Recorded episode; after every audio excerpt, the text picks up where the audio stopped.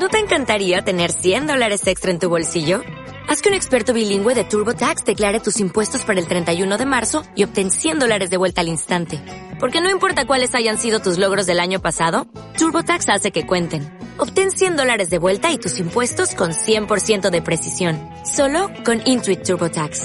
Debes declarar para el 31 de marzo. Crédito solo aplicable al costo de la presentación federal con TurboTax Full Service. Oferta sujeta a cambios o cancelación en cualquier momento.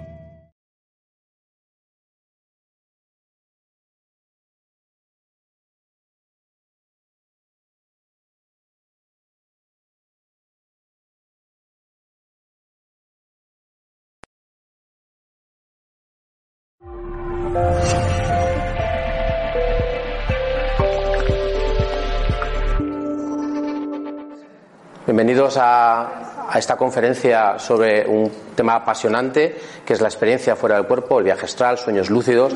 Luego veremos un poco la diferencia. Así que os voy a pedir, voy a rogar que las preguntas las dejemos para el final, porque tenemos un rato bastante larguito para hacer preguntas y si comentamos un poco eh, bueno, lo, que, lo que haya quedado descolgado. Voy a presentarme, primeramente. A ver si esto. Bueno.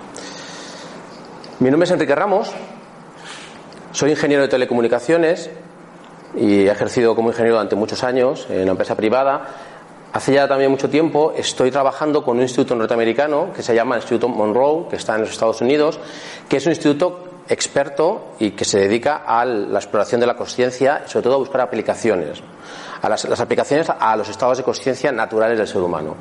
A la vez de mi trabajo como entrenador en y investigador en el Instituto Monroe en Estados Unidos, también soy un investigador y entrenador del fenómeno tan apasionante que llaman viaje astral, experiencia fuera del cuerpo, sueño lúcido.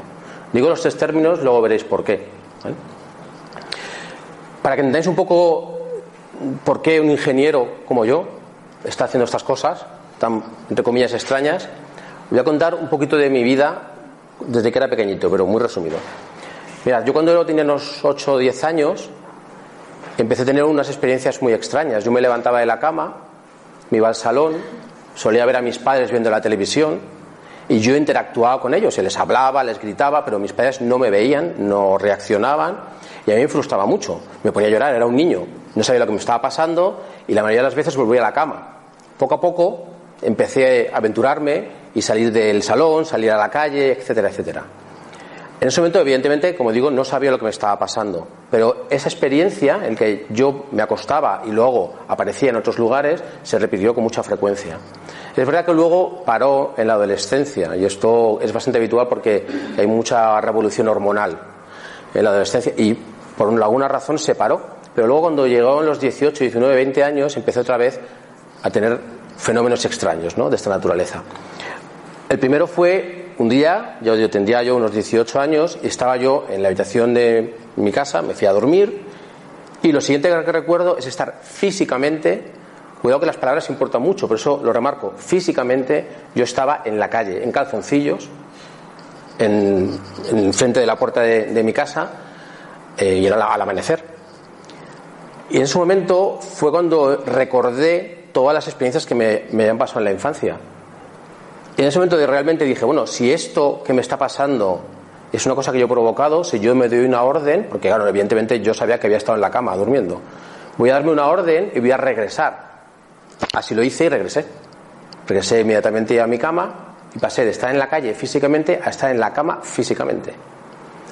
Ahí empecé a investigar. Luego ya eh, empecé, bueno, empecé la carrera universitaria, empecé ingeniería y claro, también esa, esta parte me, me dio una capacidad analítica que no tenía antes, ¿no? y sobre todo una disciplina. Empecé a tener diversas experiencias en las que me encontraba pegado al techo, yo me iba a la cama y luego, ¡pum!, me encontraba flotando en el techo. Este fenómeno que yo no conocía se estaba llamando ya, hace muchos años, experiencia fuera del cuerpo y previamente se había llamado viaje astral.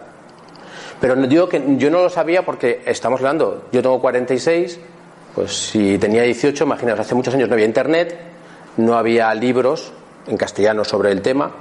nada, prácticamente. Muy pocas referencias en alguna religión, en religiones orientales, pero muy poquito. Entonces me daba mucho miedo, yo estaba muy asustado. Yo no podía recurrir a nadie. Es que ahora haces así en Google, clac, clac, clac, clac, y ya tienes un montón de información y te quedas tranquilo. Pero antes no pasaba así. Pero yo, con mi mente analítica de ingeniero, empecé a. Bueno, me hice un diario, empecé a apuntar mm, las condiciones en las que me pasaban, qué días. Quería encontrar un patrón y me decidí a investigar hasta encontrar por qué ocurría ese fenómeno y cómo se podía repetir a voluntad. Porque yo intuía que había algo que era único, un proceso que se podía seguir para conseguirlo. Yo no me creía eso que luego empecé a leer en libros, pues que si uno decía que un método no sé qué, que haga no sé cuánto, no, yo sabía que tenía que haber algo más puro, en el sentido de menos complejo, que pudiera provocar la experiencia. Y me dediqué a investigarlo, en mí mismo, provocando eh, determinadas. Eh, yo me iba a la cama, por ejemplo, a una hora, me despertaba a otra, hacía determinadas prácticas, no funcionaba, al día siguiente, o yo iba ensayo y error, era un ensayo y error continuo. Al cabo del tiempo, cuando ya pasaban los años, empecé a controlarlo y empecé a desarrollar un método, empecé a entenderlo. Cuando lo entendí es cuando pude replicarlo. Eso es como hace la ciencia. Primero lo estudia, lo entiende y cuando lo empieza a replicar, cuando empieza a convertirse en una teoría. Bueno, pues este fenómeno eh, tan fascinante que me ocurrió desde pequeño es el que os quiero contar ahora para que tengamos al menos algunas pistas porque hay muchísima confusión, muchísima.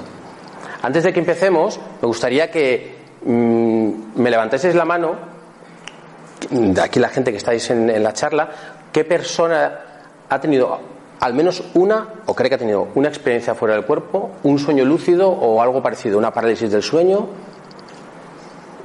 Un montón de gente, un, dos, tres, cuatro, cinco, seis, siete personas. Fijaros, siete personas han tenido algún fenómeno relacionado con la experiencia fuera del cuerpo, con los sueños lúcidos, etcétera, etcétera. Eso lo, eso lo que quiere decir es que este fenómeno es un fenómeno normal, es un fenómeno natural. Fijaros esta estadística que es más o menos aproximada, se cree que un 20, más de un 20% de la población mundial ha tenido alguna vez una experiencia fuera del cuerpo.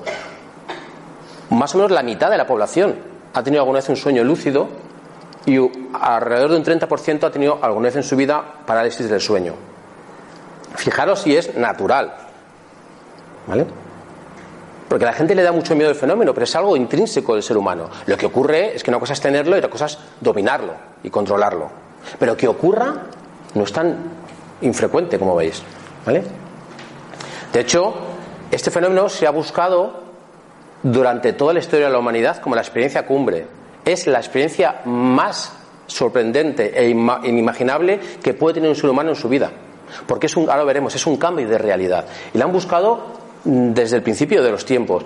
Desde el chamanismo, el chamán era el experto en la tribu que era capaz de hacer estas cosas para ayudar a sus, a sus compañeros. Pero también hay restos, hay pistas, mejor dicho, en las religiones organizadas. En el budismo hay un montón de historias de lamas que bueno, hablan de, los viajes fuera del cuerpo, los viajes astrales. En el hinduismo, en el cristianismo y en el judaísmo también hay historias de personajes bíblicos que si analizas con los ojos de un viajero, te das cuenta que estaban teniendo experiencias fuera del cuerpo. Pero en aquella época las consecuencias, las consecuencias fueron que crearon nuevas religiones o nuevas doctrinas Ahora es otra cosa, ahora jugamos ya con, una mente un poco más racional no nos, no ocurren estas cosas, pero en aquella época ese fenómeno era muy fuerte, impresionaba mucho a sus protagonistas y tenía consecuencias como estas que os digo. Incluso la masonería. La masonería también, en determinados grados, se habla de un fenómeno similar, como algo por lo que, por lo que luchar y por lo que mm, estudiar para, para conseguir la experiencia. Y luego tenemos también en el siglo XX los pioneros, los pioneros que empezaron a investigar desde un punto de vista un poco más científico, racional, como Muldoon, como Oliver Fox, como Robert Monroe, que es el fundador del Instituto Monroe. Toda esta gente empezó a analizar, ya hablamos del siglo XX, a analizar un poco mm, de dónde viene esto, quitándole todo tipo de tintes religiosos y filosóficos, me refiero. Y actualmente los nuevos exploradores, gente como yo, gente como mucha gente en el mundo, que se dedica a investigarlo y a practicarlo. Pero se ha, se ha perseguido a lo largo de toda la historia. Entonces vamos a ver qué es la experiencia fuera del cuerpo y qué no es. Porque hay muchísima confusión. A veces es, eh, yo pienso que a veces es, a veces es confusión porque las personas que ponen la información no saben del tema, entonces confunden a los que lo leen. Otras veces puede que sea hasta propósito. A veces es porque la gente no entiende lo que es porque no lo practica y habla de ellos sin tener un dominio del fenómeno. Tú no puedes, hablar de un, no puedes explicar un fenómeno como este tan complejo habiendo tenido una experiencia en tu vida. Porque es que no, entonces no lo entiendes. Voy a intentar explicar qué es y qué no es. Vamos a empezar con lo que no es, ¿vale? Y así aclaramos un poco los conceptos. Mirad, una experiencia fuera del cuerpo, viaje astral, sueño lúcido, intentaré decir siempre los tres términos, ahora veremos la diferencia, no es meditar, ¿vale? No es imaginarse nada, no es visualizar, no es pensar, no es relajarse y tampoco es un sueño. ¿Vale? Lo digo porque mucha gente, que me he encontrado yo, y mucha gente que escucho hablar, pues, o bien en, revistas, o en televisión, o en, internet, hablan de que se sientan en el sillón, se toman en la cama, se ponen a pensar, empiezan a visualizar que viajan a Italia en un viaje astral y se ven en Italia, eso no es, eso, eso es una visualización, eso es meditar, eso es lo que queráis, pero no es un viaje astral. Pero no lo hacen aposta, es porque no saben lo que es un viaje astral. No lo han tenido, con lo cual no. Eh, ellos realmente son sinceros y creen que lo están haciendo, pero no lo están haciendo. Es mucho más complejo que todo eso y mucho más radical. Si tú tienes una experiencia fuera del cuerpo, se te olvida en la vida. Te cambia la vida y no se te olvida en la vida. Fijaros si es, si es fuerte. Eso es lo que no es. Entonces, ¿qué es? ¿Cómo podemos definir una experiencia fuera del cuerpo? Pero mirad, es muy fácil. Es muy fácil saber si la has tenido o no la has tenido. Una experiencia fuera del cuerpo es una experiencia de cambio radical de realidad. Y me explico. Es una experiencia en la que una persona está en la realidad física, vamos a llamar la realidad A, está la física, hace algo, unas técnicas, y en minutos, o en media hora o en una hora, o lo que tarde, aparece en una realidad B que es igual de física que la A. Esa es la primera premisa. Cuando tú estás en tu cama, todo desaparece y aparece otro mundo, pero ese mundo no es un sueño, es real, es físico, se puede tocar, si hay mesas, hay mesas, están duras, si hay agua puedes beberla, te mojas, es físico, es como esto, es igual que la realidad física, no hay ninguna diferencia. Si hay diferencia, no es un viaje astral, no es una experiencia fuera del cuerpo, es un sueño, imaginación o lo que sea.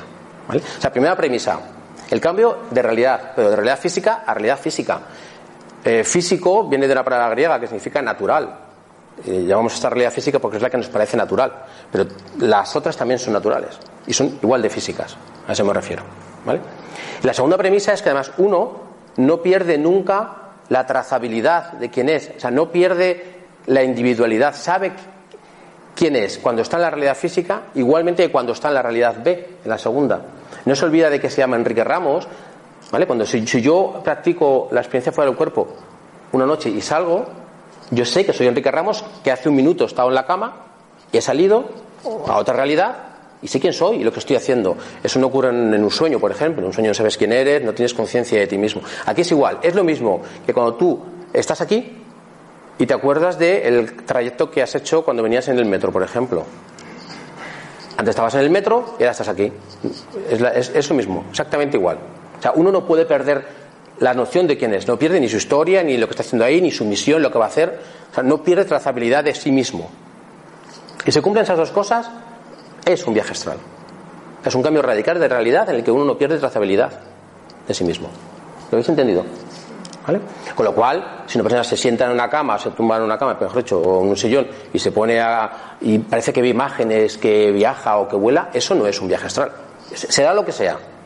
Mejor o peor, más importante o menos importante, pero no es una experiencia fuera del cuerpo. Porque es un cambio de realidad. Una realidad desaparece y otra aparece. ¿Vale? Lo vamos a ver ahora. ¿Qué explicación se le ha dado a todo esto? Pues mirad, la explicación que se le ha dado a todo esto es muy variada. La ciencia, por ejemplo, está últimamente intentando investigar de dónde procede el fenómeno. Especialmente se está concentrando en los sueños lúcidos. Es un término que viene de la, psicología, ahora veremos. Entonces, como digo, eh, la ciencia intenta investigar. Evidentemente, está, encontrando parámetros y, ciertas explicaciones, porque la experiencia fuera del cuerpo tiene que ver con el sueño. Tiene que ver, no es un sueño, tiene que ver con el proceso del sueño, con lo cual tú puedes medir a una persona su patrón de ondas cerebrales mientras está teniendo una experiencia fuera del cuerpo y cambia. Entonces sí, hay un cambio de patrón de ondas cerebrales. O sea, hay cierta conexión y ciertas cosas que se pueden investigar. Pero eso no quiere decir que la experiencia se pueda explicar simplemente como algo bioquímico, porque no es así. Una cosa es el proceso y otra cosa es por qué cambia mi realidad, porque estoy en otro mundo completamente distinto. Pero bueno, la ciencia tiene su aproximación y está bien. Luego hay otras disciplinas filosóficas, esotéricas, como por ejemplo la teosofía, que también lo han intentado investigar, lo, investigan y hablan de ella. Y además la estructura, hablan de lo habéis visto muchas veces, que tenemos varios vehículos, varios cuerpos, un cuerpo físico, un cuerpo etérico, un cuerpo astral, un cuerpo mental, un cuerpo causal, y eh, eh, estructuran la realidad en función de planos. Bueno, dan su teoría de lo que, de cómo funciona la realidad, ¿no? Pero al fin y al cabo están eh, poniendo una serie de conocimientos previos a la experiencia que pueden teñirlo y pueden confundir a las personas. O sea, uno debería llegar a esas conclusiones después de practicar, no solamente leyendo, ¿no? Y luego también tenemos las religiones organizadas, que por supuesto, tienen sus propias explicaciones. La mayoría de ellas creen que el alma, que es una, una, parte distinta al cuerpo físico, corresponde a Dios, pertenece a Dios, y bueno, cuando uno fallece, pues viaja, etcétera, etcétera. O sea, que todo el mundo tiene su explicación. Pero hay que intentar sacar, eh, separar el trigo de la paja. Hay que, hay que intentar dejarlo lo más escéptico posible, para, para, no, para ser neutrales, por decirlo de alguna manera. ¿Cómo lo podríamos explicar? Mira, eh, para explicar eh, por qué ocurre ese fenómeno, vamos a echar primero mano de un concepto sencillo de la física cuántica. ¿Vale? No os asustéis, porque física cuántica es muy compleja, pero este es el, lo más sencillo, la base más sencilla de la física cuántica. Y luego entenderéis por qué, os lo cuento. Mira, este es el experimento del gato de, de, Schrödinger, que es uno de los principios de la física cuántica, ¿vale? Así empezó. Eh, este científico propuso un experimento que decía que si metiéramos un gato dentro de una caja cerrada y metiéramos dentro un veneno, veis aquí, ¿vale? Y accionable desde fuera, con un botón para accionar un veneno, y cerráramos la caja y accionáramos el veneno, nunca sabríamos si el gato está vivo o muerto hasta abrir la caja. Y eso es evidente, si no lo abres no lo sé, pero no porque no lo veamos, sino porque hasta que el observador no mire, es como que la realidad no ha decidido entre si el gato está vivo o está muerto. Hay 50% de posibilidades. Pues no está decidido. El gato está ni muerto ni vivo hasta que no miras. ¿Vale? Eso es lo que dice la física cuántica. Esto, este principio, el principio de certidumbre, está demostrado a nivel atómico. Pero se sospecha que a nivel macrocósmicos a, nivel, a, niveles, de, a niveles mayores, funciona la realidad de la misma manera. De hecho, eh, ¿conocéis el, famoso esquema del átomo de los electrones que, que van dando vueltas como los planetas alrededor del Sol? Bueno, pues esto es una de las dos visiones. La física cuántica dice que el átomo, el electrón mejor dicho, a veces se comporta como una partícula, como un bichito que da vueltas, y a veces no, no, no es nada, es etéreo, es una onda de energía. ¿Y cómo se Pues dependiendo, dependiendo cuando lo miras, a veces es un corpúsculo o a veces es una onda. Y sin embargo la física cuántica continúa, no entiende por qué. No pueden explicar por qué, pero han continuado investigando. Esto quiere decir que no es necesario entender todo el proceso, por qué ocurre, para aplicarlo, ¿no? Para seguir investigándolo. Bueno, pues quedaos con que lo que dice este principio es que al final el observador, el que mira, influye en la realidad. El observador decide la realidad. Si tú percibes algo, fijas la realidad, la decides, la construyes, la modificas, como queráis. Eso subyace en este principio, que es lo que vamos a ver ahora. Entonces, ¿qué ocurre cuando una persona se va a dormir? Quedaros simplemente con el principio anterior, ¿vale? El observador, cuando tú miras algo, construyes tu realidad. Si no lo miras, si no lo percibes, no construyes o no modificas, ¿vale? ¿Qué ocurre cuando vamos a dormir? ¿Vale? Te vas a la cama, un día normal, que no vas a intentar ningún tipo de experiencia extraña, un día de sueño normal. Bueno, pues lo que ocurre es que mente y cuerpo empiezan a dormirse, eh, la mente empieza a desconectar los sentidos físicos, poco a poco. Y el cuerpo también se va durmiendo, claro, consecuencia del apagado, del apagado de, los, de los sentidos físicos, se van durmiendo. Pero ojo, el cuerpo tiene mucho miedo a dormirse antes que la mente. Eso es un mecanismo de defensa biológico que tenemos los, los, seres humanos y casi todos los animales, los mamíferos. Necesitamos que la mente se duerma antes, porque si no se pueden producir fenómenos parecidos al bueno, el sonambulismo, por ejemplo, en el que el, cuerpo está sin control de una mente que no es la mente consciente y, y, durante el sueño puede provocar que el cuerpo haga lo que quiere la mente y se tire por una ventana, por ejemplo. Entonces, el mecanismo de defensa hace que primero se duerma la mente y luego se duerma el cuerpo. ¿Y cómo lo hace? Pues el cuerpo se dedica a llamar a la mente. Tú te vas durmiendo y van bajando dos, mente y cuerpo van durmiéndose. Y el cuerpo le dice a la mente, ¿te has dormido? Más o menos, permitidme que sea así, que parece un poco un chiste, pero es verdad. Manda señales, ¿te has dormido? Y la mente dice, no, todavía no. Y se siguen, apagando los sentidos físicos. ¿Te has dormido? Y la mente dice, no, no. Y de repente dice el cuerpo, ¿te has dormido? Y no escucha nada. Dice, bien, ya se ha dormido la mente, voy también a dormir yo. Y se duerme el cuerpo. Es un proceso natural, nos pasa todas las noches. ¿Qué ocurre cuando practicamos la FC o la experiencia fuera del cuerpo? ¿Vale? Pues lo siguiente. La persona se va a dormir exactamente igual. Lo que ocurre es que ahora va a hacerlo al contrario. Ahora va, vamos a intentar, lo que hace esta persona, la persona que practica, lo que hace es que su mente va a intentar engañar al cuerpo. Hemos dicho que primero se duerme la mente. Pues la mente va a engañar al cuerpo, le va a hacer creer que se ha dormido para que se duerma primero el cuerpo. ¿Con qué? Con unas técnicas, con un método. Y entonces ocurre lo mismo, se van durmiendo los dos, se van apagando todos los sentidos físicos. Chun, chun, chun, chun, chun, chun. Y la mente sigue preguntando, ¿te has dormido? Y la mente dice, no, ¿te has dormido? No. dice, ¿te has dormido? Y la mente, cuando se ha dormido, hace, se calla, pero está despierta. Y como no escucha nada el cuerpo, dice el cuerpo, pues me voy a dormir. Y se duerme. Y se duerme el cuerpo. Pero la mente se ha quedado despierta. ¿Qué ocurre? Como han ido apagando los sentidos, han llegado casi al límite. Si tú apagas los sentidos, dejas de percibir. Si dejas de percibir, tu realidad se destruye. Desaparece tu realidad.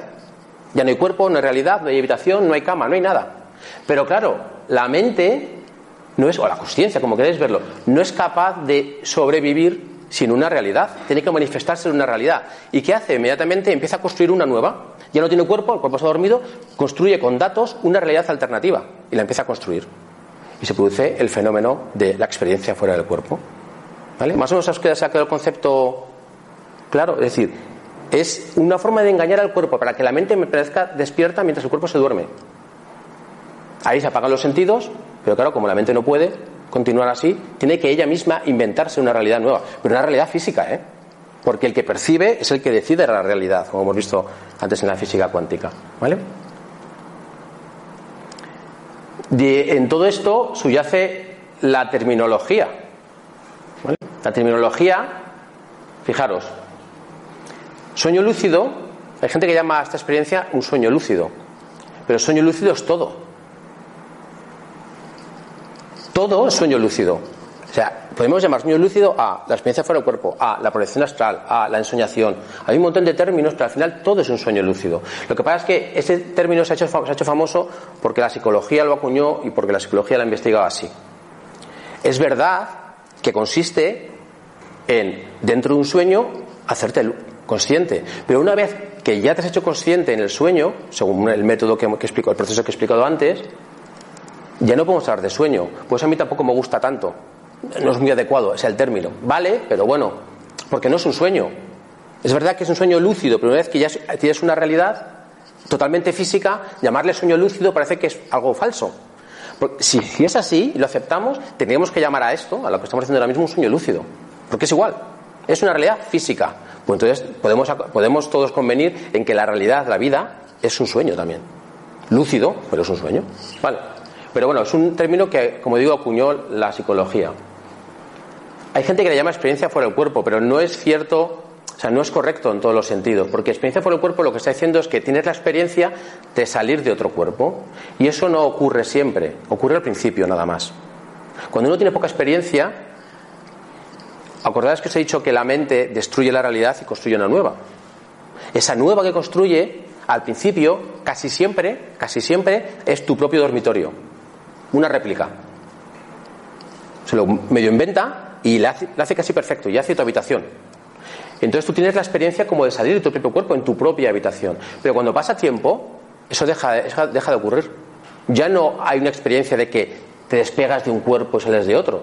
Directamente sales, cambias de estás en la cama y luego estás en una cueva o en un edificio desconocido o en una carretera.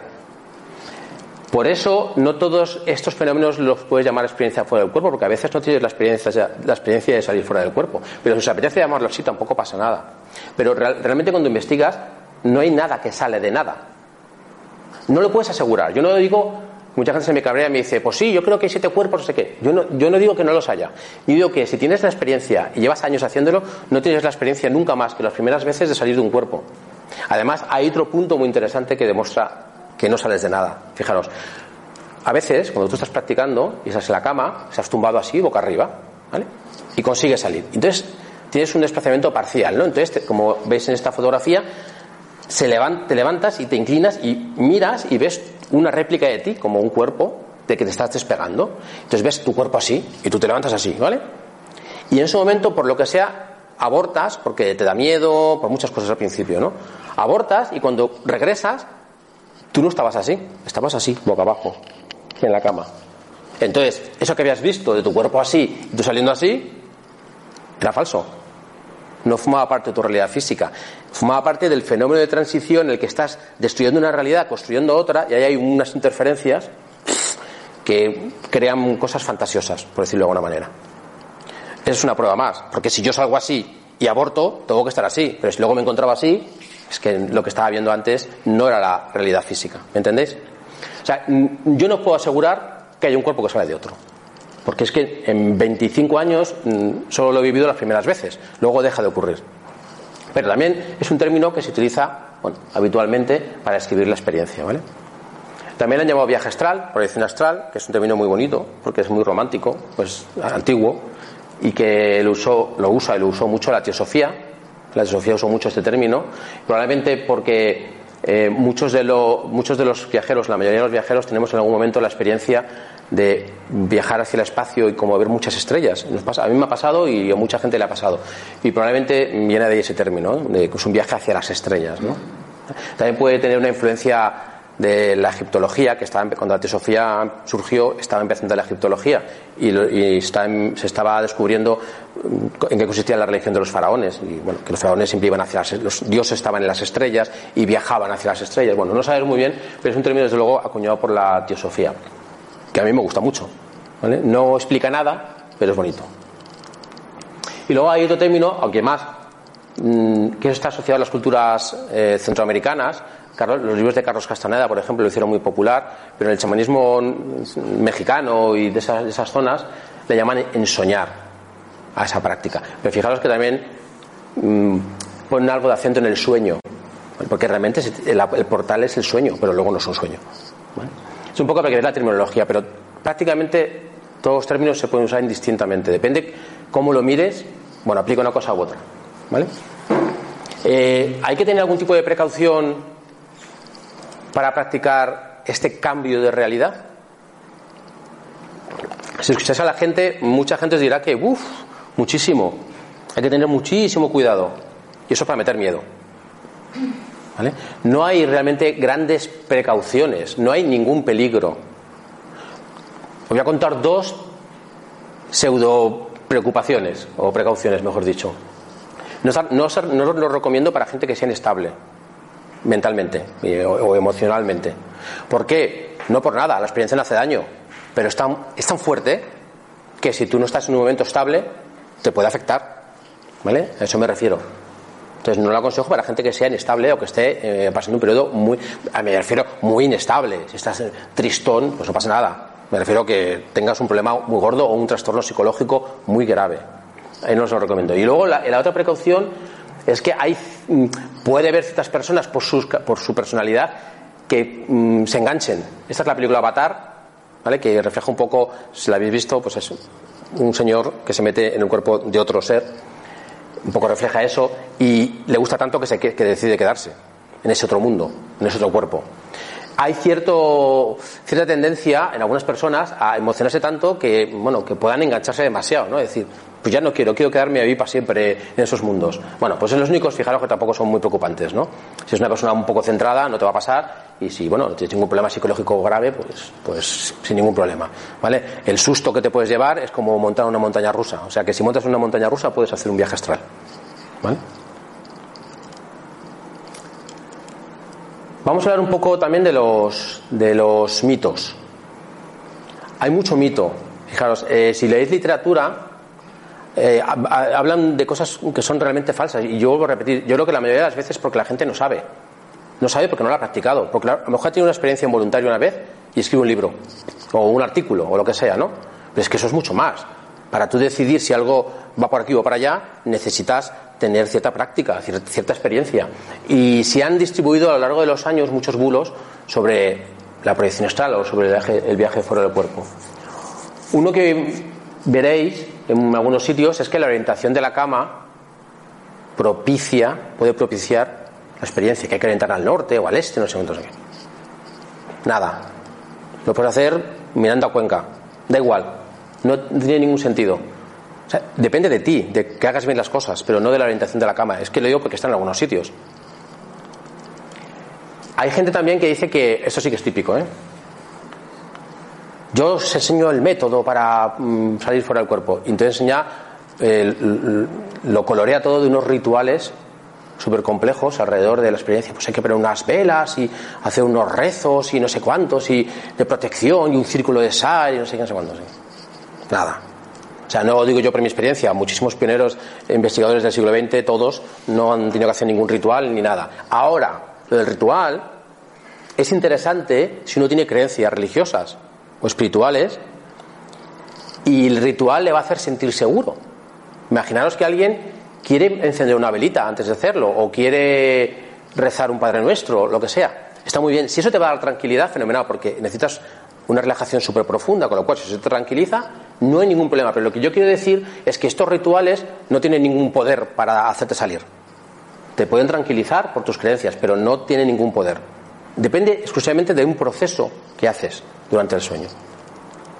Y uno muy famoso es el cordón de plata. ¿Habéis oído alguna vez que dicen que entre el cuerpo físico y el otro cuerpo por el que con el que viajamos eh, hay un hilo de plata que une a veces desde el ombligo y otras veces desde el, desde el entrecejo o desde la coronilla, depende de donde lo mires, dice una cosa u otra.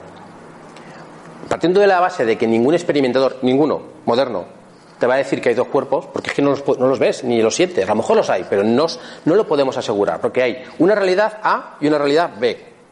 Yo, Enrique está aquí o Enrique está aquí, pero no Enrique está aquí y aquí, como, esta, como este dibujo. ¿Entendéis? Yo no puedo asegurar. Partiendo de esa base, ya el corón de plata no tiene sentido. Pero es que además yo nunca lo he visto. Jamás.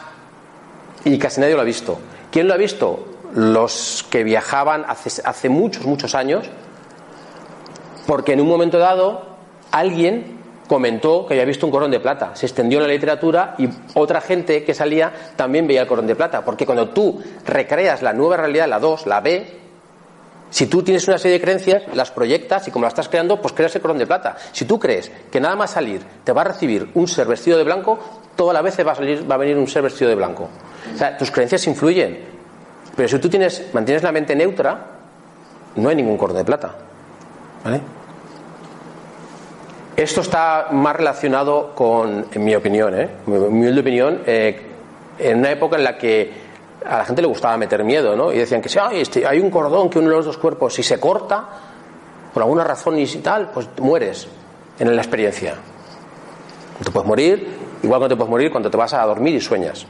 Bueno, te puedes morir, o por ahí te puedes morir, te puede dar un ataque al corazón, pero igualmente mm, durmiendo que teniendo una experiencia de estas, ¿vale? Pero hay muchísimos mitos más, muchos, sobre todo los orientados a, pues adornar la experiencia con florituras y con creencias excesivamente místicas, que está muy bien, pero, pero confunden mucho a la gente. Obligan a la gente a seguir un camino espiritual concreto para poder alcanzar la experiencia, y no, es al revés. Tú tienes esta experiencia y luego decides por qué camino espiritual quieres ir, pero no es al revés. Bueno, y me preguntaréis, ¿para qué quiero hacer esto.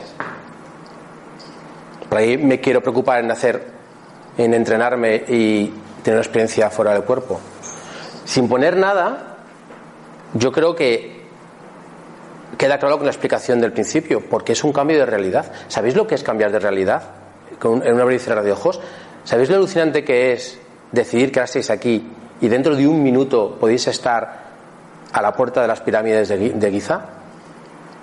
¿O podéis estar encima del planeta Marte paseando? ¿O podéis estar en una habitación que no es la vuestra? Y podéis coger las cosas, podéis comer, beber, lo que queráis.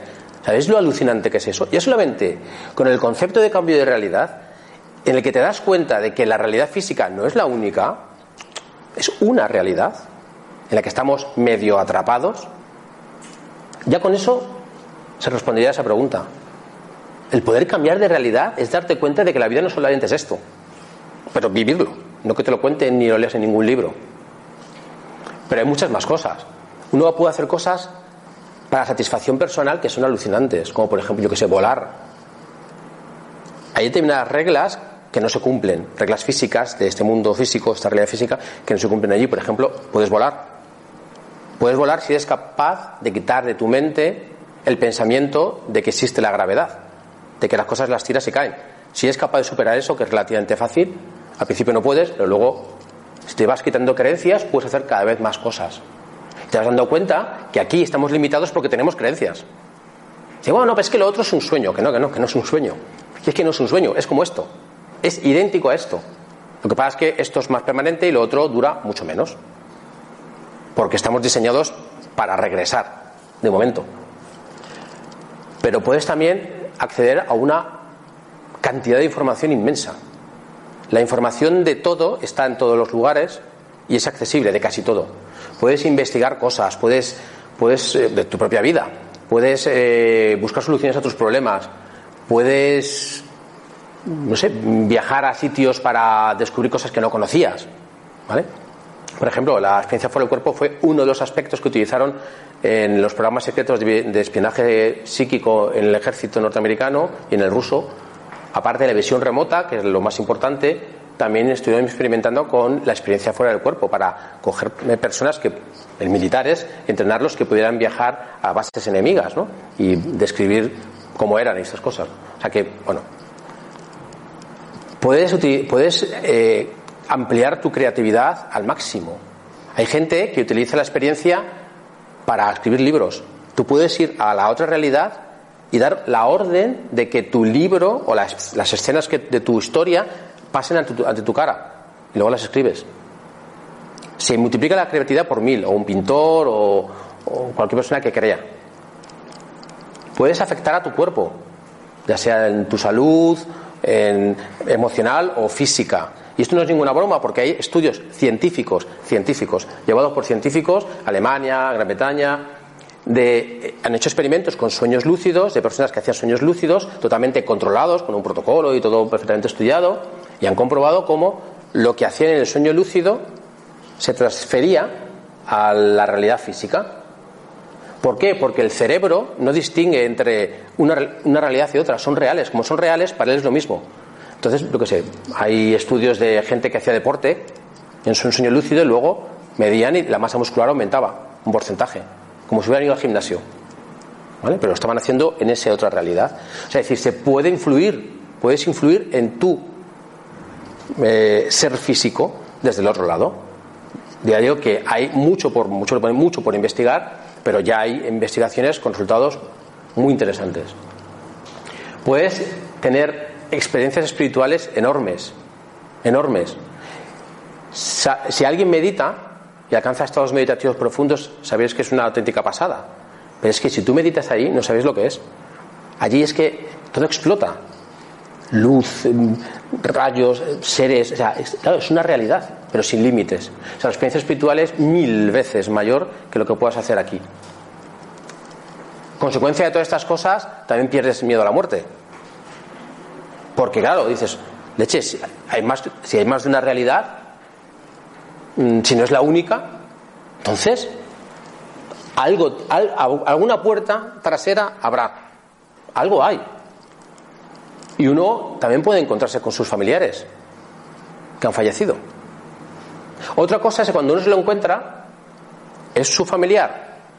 No. Desde luego tú te puedes encontrar con un familiar físicamente, tocarlo, abrazarlo, olerlo, hablar con él, olerlo, olerlo, tocarlo, físicamente. Y es esa persona. ¿Vale? Vamos a ver en qué, en qué se basa la consecución de la experiencia, ¿vale? ¿En qué dos partes? Mirad. Primero, lo que yo llamo el camino, es todo lo que puedes hacer aquí, en tu vida diaria, eh, día a día, ¿vale? Hay, pequeñas cosas que influyen. Y otro es el método. Tienes que tener, no digo un método, escuchadme, no digo un método, aunque bueno, eso es matizable. El método, es que no hay otra forma, hay una forma de hacerlo. No hay formas raras poniéndose plumas y, dando, y danzando alrededor de un fuego. No, hay un método. Lo que pasa es que hay variaciones eh, que, bueno, que son complejas de explicar ahora mismo, pero básicamente es lo mismo. El camino que llamo yo es qué cosas podemos hacer que favorecen o no favorecen luego la experiencia. No, es, no son excesivamente importantes, pero tienen su aquel. Mirad, favorece a la hora de practicar tener una vida sana, pero sana es normal. ¿vale? No hay que ser un gurú mm, vegetariano, pero tampoco hay que ser una persona que está echada a perder. Una vida normal, relativamente sana, cuanto más sana mejor, pero bien, sin obsesionarse. No hay que ser vegetariano, como digo, ni renunciar a una cosa ni a la otra, ¿vale? Es bueno el deporte. ¿Por qué es bueno el deporte? No por el deporte en sí, sino porque las personas deportistas tienen la capacidad de enfocarse en una tarea, eh, de seguir una meta, ¿vale? Se motivan mucho. La motivación es muy importante y los deportistas suelen tener mucha motivación. La meditación, lo pongo en el centro porque es la más importante. Aprender a meditar es muy importante. Te ayuda muchísimo a alcanzar, acordaos ese, eso digo que hay un truco, unas técnicas para que se duerma primero el cuerpo antes que la mente. Para eso la meditación viene muy bien. Esto no es que que ser gallina, esto es que hay que mantener la mente como una gallina, o sea, casi a cero. Tenéis que eh, favorece mucho no tener muchas ideas preconcebidas sobre el viaje astral y la experiencia fuera del cuerpo. Es decir, mantenerlo al menos en suspenso. Todo lo que hayáis leído, pum, lo dejo aparte, porque hay mucha mala información. Cuanto más te informes y tengas más ideas preconcebidas, más vas a limitarte. Y tener un sueño relativamente normal. ¿vale? Que tengas un sueño regular, que vayas nuevamente a la cama a la misma hora, bueno, salvo excepciones, me refiero, pero que no es una persona también dispersa que un día se acuesta a las tantas de la madrugada, luego se levanta a la gana, o sea que una cosa normal, no es tan, tan estricto, pero sí que tener una vida más o menos ordenada, que es la que tenemos la mayoría de las personas, por otra parte, favorece. Pero sobre todo la motivación que la da los deportistas la tienen, pero puede tener una persona no deportista. Yo no soy deportista y tengo mucha motivación. Y la meditación, ¿vale? Y no favorece lo contrario una vida absolutamente desordenada en alimentación y mm, comiendo muchas grasas y poca verdura, muy desequilibrada, ¿vale? O al contrario, o sea, un, bueno, eso no lo sé, si un, si un, veganismo extremo, y es como no soy vegano, no lo sé si influiría, pero mm, yo tengo una alimentación normal y, domino la experiencia. También la capacidad de concentración. Si una persona no es capaz de concentrarse en una tarea, hay gente que no es capaz de concentrarse. También lo va a tener complicado si no es capaz de mantener los pensamientos a raya, las emociones, que solo da la meditación, también lo va a tener complicado. Si una persona está muy metida en una organización filosófica, esotérica, etcétera, etcétera, o religiosa, y tiene unos dogmas muy estrictos, tampoco. O sea, si tú vas a. es, muy, es muy raro que, por ejemplo, un sacerdote mm, lo consiga, porque tiene ideas tan preconcebidas que va a estar limitado. O sea, que es un sacerdote muy liberal, ¿no? que tenga la, la mente muy abierta. Entonces, favorece que tengas tus creencias, pero que no seas un fanático, por decirlo de alguna manera, ¿no? y por supuesto no, tener un insomnio o una vida, como digo, muy absolutamente descontrolada en el, sueño. ¿vale? Y luego está la técnica, mirad. La técnica, y esto sí me voy a poner muy serio, la tiene que enseñar un experto. Un experto. Y un experto significa años de experiencia y control de la experiencia. Eso es importantísimo. Dentro de eso podéis encontrar como dos corrientes. ¿Vale? Una es unos métodos que te enseñan a soñar y una vez que estás soñando, ¡pum!, te haces consciente en un sueño. O sea, tú vas a dormir, duermes y soñando te haces consciente en el sueño, te haces lúcido. Y esa es una forma. ¿vale? El problema de este, esta corriente de métodos es que, aunque es, no es difícil, Lleva mucho tiempo, pero no es difícil de hacer. El problema es que es muy difícil de controlar. Tiene muy poca fiabilidad. Es decir, aunque tú seas un experto en esa técnica, nunca puedes decir, ahora lo intento, ahora consigo la experiencia, ahora tengo un viaje. No, porque es un poco como al azar, no es muy fiable. Entonces, pues dar, eh, tirarte muchos meses o años practicando un método que luego no te va a dar mucha seguridad, lo que queremos es que tengamos al menos un 80 o un 90% de posibilidad de salir cada vez que lo intentemos. Porque si no, no tiene sentido. Si no es replicable, no vale para nada. Y la otra corriente es al revés, es entrar en un sueño, es lo que se explicó al principio, de manera consciente, es decir, intentando engañar al cuerpo, que se duerma, pero la mente no. Es decir, que el cuerpo se crea que la mente ya se ha dormido, pero tú estás consciente, entras en un sueño de manera consciente. Este método es un poco más difícil, un pelín más difícil que el otro, es más complejo, más largo, pero una vez que lo entiendes, es mucho más fácil de controlar y da mucha más fiabilidad. Es decir, lo vas a conseguir, si lo controlas, casi seguro, 8 de cada 10 veces. Por eso es el que yo aconsejo. Aunque, bueno, no descarto que se pueda conseguir con esto, con este tipo de métodos, se pueden conseguir. ¿Qué ocurre? Que no te merece la pena, porque cuando tú controlas este método, de repente los días que tú no quieres tener una experiencia fuera del cuerpo y te vas a la cama, a veces, bastante habitualmente, me pasa a mí pues una vez al mes por lo menos, te despiertas en un sueño. O sea, te ocurre esto de manera natural. Entonces, ¿para qué vas a aprender este si aprendes este que es más fiable y luego te va a pasar este? Cuando no quieras, tienes extra, bonus, y te pasa este. Pues no merece la pena. ¿vale? Por eso que aconsejo que sea este. Mira, la entrada consciente, eso es el método que yo aconsejo, ¿vale? El proceso. Voy muy rápido. Eh, primero ocurre lo que hemos dicho, apagado de la percepción. Acordaos que hemos explicado cómo van bajando mente y cuerpo, se van apagando, pero la mente engaña al cuerpo y se duerme primero el cuerpo. Pero se apaga la percepción. Cuando se apaga, se destruye la realidad. ¡Pum! Desaparece. Acordaos, el observador, según la física cuántica, modifica la realidad. Entonces, ¡pum! Se desaparece la realidad y tu mente crea una nueva, que es una realidad personal. Una realidad que ha creado ella misma. Tu mente ha creado esa nueva realidad para que tú, de momento, sobrevivas ahí. ¿Vale? Pero tú primero apagas la percepción. ¿Qué ocurre antes de llegar al viaje astral? Desde aquí, desde que empiezas a apagar la percepción con el método hasta que llegas aquí. Pues que a veces ocurren dos tipos de fenómenos. Uno, muy típico, es que al principio puedes tener una fase de transición, o sea, una fase entre la realidad A y la realidad B, que es lo que llaman eso, las vibraciones, entonces, es verdad que, es, que mientras estás haciendo el, proceso pueden ocurrir fenómenos extraños, como que oigas explosiones muy fuertes, como si hubiera reventado una bomba en tu casa, o que te gritan, o que te llaman por tu nombre, muy típico también. Enrique, Enrique, pero, vamos, como te estuvieran hablando al oído. O que se suben encima de tu cama y notas perfectamente cómo van andando en tu cama y se sienta alguien, notas cómo se bomba la cama. Fenómenos muy extraños, son fenómenos transitorios. ¿Vale? el despegue este que decía parcial, que parece que te despegas de tu propio cuerpo, todos son fenómenos de la transición en el que la mente está intentando eh, reconstruir la realidad que, se ha apagado y, construir una nueva, y ahí hay un periodo de transición que hay un, poco de confusión. ¿no? Esta es la fase en la que la mayoría de la gente pues, aborta, porque le da miedo. Pero el miedo se pasa practicándolo. Cuando uno lo hace una vez da miedo, pero cuando lo hace dos, menos, y la tercera ya no da miedo, porque uno sabe lo que es, uno sabe lo que se enfrenta, sabe que eso es falso. Sabe que cuando le están gritando no es verdad. Saben que cuando hay una explosión no es verdad. Saben que cuando oyen que llaman al timbre, no están llamando al timbre. Son pasadas que te juega la mente al construir la nueva realidad. A veces lo que ocurre, en lugar de eso, es que entras en parálisis del sueño, pero esto pasa muy raramente, muy raramente. Parálisis del sueño es que te quedas como paralizado, atrapado en tu propio cuerpo, puedes pensar pero no puedes mover el cuerpo. Eso le pasa a mucha gente sin tener que realizar ningún método de viaje astral. Directamente le pasa porque es un fenómeno también natural. Pero con los, las técnicas es prácticamente imposible que, ocurra, pero podría ocurrir.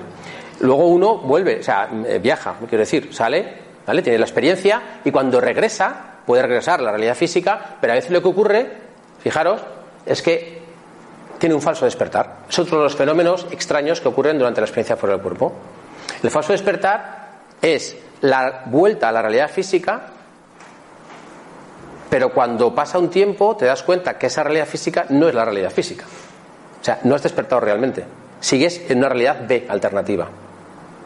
La experiencia que siempre cuento, que fue la primera que me pasó, y por eso la recuerdo tanto, aunque me han pasado más veces, esto, de esto no te libras nunca, te sigue pasando habitualmente, es que tú, o sea, yo, perdón, me levanté de una experiencia, de un viaje brutal, que fui por ahí, no sé qué, cuando volví, me puse a limpiar la casa, me levanté, abrí las ventanas, un día soleado, me puse a limpiar la casa, súper contento, escribí mi experiencia en el diario, pum, pum, pum, pum. Y cuando fui, al cabo de media hora, a meter la mano, o sea, a agarrar la ventana, se me coló medio cuerpo, atravesé el cristal. Y me volví y atravesaba el cristal. Entonces me di cuenta que estaba todavía en la realidad B. No había vuelto, llevaba media hora pensando que sí. Volví a reintegrarme, volví a salir, me volví a pasar por segunda vez y hasta la tercera no, no regresé. Eso se llama falso despertar, porque crees que estás en la realidad física y no has vuelto todavía. Has vuelto a recrear una realidad B que es idéntica a la, a la realidad física y como es igual de física, no hay diferencias, no sabes si has vuelto. Pasa a veces. Acordaos de la película Inception, Origen, de Leonardo DiCaprio, no sé si la habéis visto, que tienen todos un tótem, es lo mismo, ¿eh? tienen un tótem que es una, una cosita para comprobar si están realmente en la realidad física o no, porque al principio no pasa nada, pero si llevas 20 años viajando, llega un momento en que dices que es real. Si ayer, ayer estuve en una selva, pero física, cogí las hojas, no sé, y porque es más real esto que lo otro. Entonces tu mente empieza a dar vueltas por ahí. Entonces, bueno, pues es falso despertar, puede ocurrir. Es bastante habitual y es un fenómeno que ocurre. No nos podemos librar de él. ¿Vale? Bueno, esto se puede entrenar. Esto se puede entrenar. Y el objetivo es que la gente lo consiga durante el entrenamiento o días después. ¿Vale? Pero un buen entrenamiento es el que te da teoría práctica. Teoría práctica. Es decir, el que se te pone a hablar de que si la realidad tiene ocho planos, que si no sé qué, que si no sé cuándo, no sé qué, eso no es un entrenamiento. Eso te va a contar lo que él piensa que hay en el otro, lado. Lo auténticamente valioso es que te enseñen a viajar y que tú veas lo que fuera, no que te digan lo que fuera. ¿Vale? ¿Y por qué haríamos un entrenamiento? Porque es que es mucho más rápido. Si te entrena un experto, pues esto es como en todo. Es como si uno quiere ser campeón de tenis y se va solo a practicar, pues va a tardar años. Ahora, si se va con el, mm, el mejor tenista del mundo y le entrena, pues va a tardar mucho menos a tardar mucho menos en ser un buen jugador de tenis. Pues esto es lo mismo. El entrenamiento es importante, ¿vale? Porque vas al, grano. Yo he estado veintitantos años, no hace falta, ya, ya lo he hecho yo, ya está, no hace falta perder tanto tiempo. Porque además en el entrenamiento haces hincapié, claro, una persona que sabe va al grano, te dice las cosas clave que tienes que hacer. Y lo más importante es porque te tienen que enseñar a analizar tus errores, porque yo aprendí con un diario. Yo hacía una cosa, volvía y decía, esto lo he hecho mal, ¿qué he hecho mal? A ver, mañana voy a cambiar, voy a hacer otra, esta otra cosa. Y volvía, y así. Yo analizaba cada detalle de lo que había hecho la noche anterior. En qué había fallado o en qué había acertado. Y ahí se acaba deducciones. Si tú no haces esto, no lo vas a conseguir. Si no te enseñan a, analizar tus errores, ¿por qué no he conseguido esto? ¿Por qué me ha pasado esto? Ah, entonces, si no lo haces, te enrocas en ti mismo. Y siempre haces el mismo método con el mismo error que está escondido y nunca lo consigues. Si no analizas dónde ha fallado, ¿vale? Entonces, ¿es difícil? No es difícil. Digan lo que digan, no es difícil de, hacer. Ahora, no es difícil si sigues el método. ¿Vale? mucha gente coge y dice, ah, ya sé hacer no sé qué, se va y luego llega a casa y dice, bueno, esto tampoco era importante, esto es un detalle, yo lo voy a omitir y ya está, fallas. O sea, si el método está pulido para que sea exactamente lo que hay que hacer, no lo cambies. Si además analizas los errores, que lo acabamos de decir, si analizas los errores y cada día te das cuenta de lo que has cometido el día anterior, puedes cambiarlo. Y sobre todo si estás muy motivado. Hay mucha gente que dice, es que no lo he conseguido. Y es gente que viene porque viene por curiosidad al entrenamiento. Si vienes por curiosidad y no tienes muchas ganas, o sea, tiene que ser tu prioridad en la vida durante ese fin de semana y durante los siguientes días. Tienes que quererlo mucho. Tienes que estar muy motivado. ¿vale? Si es así, esto es una aproximación, pero en uno o cinco intentos tienes unas posibilidades medias de conseguirlo. En diez, muy alta, alta, mejor dicho. Y a partir de 20 intentos, la tienes, es muy alta. Si te estás motivado, sigues el método y practicas, tienes una posibilidad muy alta de conseguirlo. Sobre todo, lo más importante es que cuando lo controlas, es muy alta. ¿Qué es lo que nos interesa? Que un método funcione siempre. Que tú lo hagas lo repliques, hagas y lo repliques. Porque si es un método que funciona como la lotería, pues entonces no me interesa. Para eso no, no aprendo un método. Y para terminar os dejo con esta frase de uno de mis libros favoritos que aconsejo. Es muy antiguo, es del año 1929, fue el primero que escribió un libro sobre este tema serio, se llama La proyección del cuerpo astral, que decía, no quiero que nadie acepte mi palabra como prueba suficiente de lo que afirmo. Lo repito, hay que experimentar. En el prólogo se lo dice, es fantástico, se cabrea muchísimo porque la gente no se cree. Dice, es que me da igual, practícalo y luego te lo creerás. Tú practícalo y luego me cuentas. Y este hombre, eh, Silvan Muldon, lo escribió en el año 1929. Ahora vamos a, un periodo de preguntas, ¿vale? Pero si tenéis eh, alguna duda, os doy una tarjeta o lo que sea, tenéis aquí mi contacto, mi página web, el correo electrónico para inscribirse o para cualquier duda y también las redes sociales, ¿vale? Os daré si queréis, si una tarjeta, os la doy. Y ahora con, con amor del mundo empezamos con, un, con una ronda de preguntas, ¿vale? Tenemos un ratito.